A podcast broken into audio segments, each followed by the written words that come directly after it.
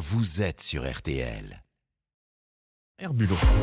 Ah ouais, et pourquoi de l'info? Florian Gazan, alors hier a débuté le Salon international de l'aéronautique et de l'espace au Bourget et vous allez nous expliquer pourquoi ce matin le combat d'une femme est à l'origine des hôtesses de l'air. Oui, Jérôme, ça remonte au 15 mai 1930, jour où l'américaine Ellen Church devient officiellement la première hôtesse de l'air. Enfin, à l'époque, on disait Sky Girl, fille du ciel, c'était plus poétique.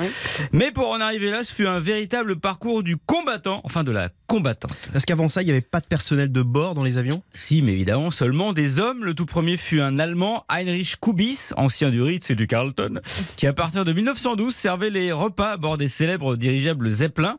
Mais les femmes, il était hors de question qu'elles montent dans un avion et surtout il y ait des responsabilités. Alors, comment y est-elle arrivée, cette fameuse Hélène Church? Eh bien, Marina, grâce à son premier métier, infirmière, mais sa passion, c'est l'aviation.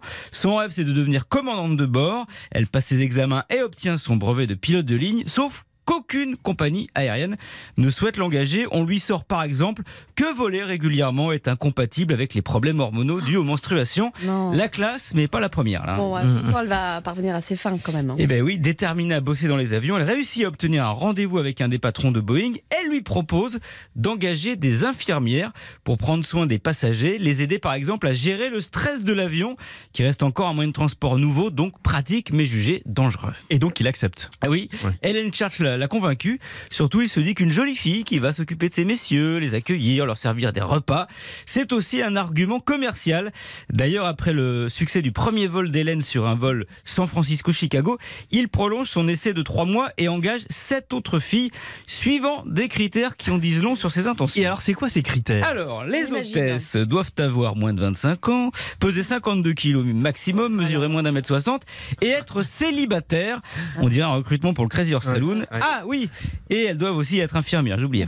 Critère qui va très vite disparaître, les tenues de vol passant de la blouse blanche à des uniformes aux couleurs des compagnies. Quant à Helen Church, elle ne deviendra jamais commandante de bord. Un accident de voiture l'oblige à arrêter de voler au bout d'un an et demi et elle décède en 1960 d'un autre accident, de cheval cette fois, prouvant tragiquement que l'avion demeure le moyen de transport le plus sûr au monde.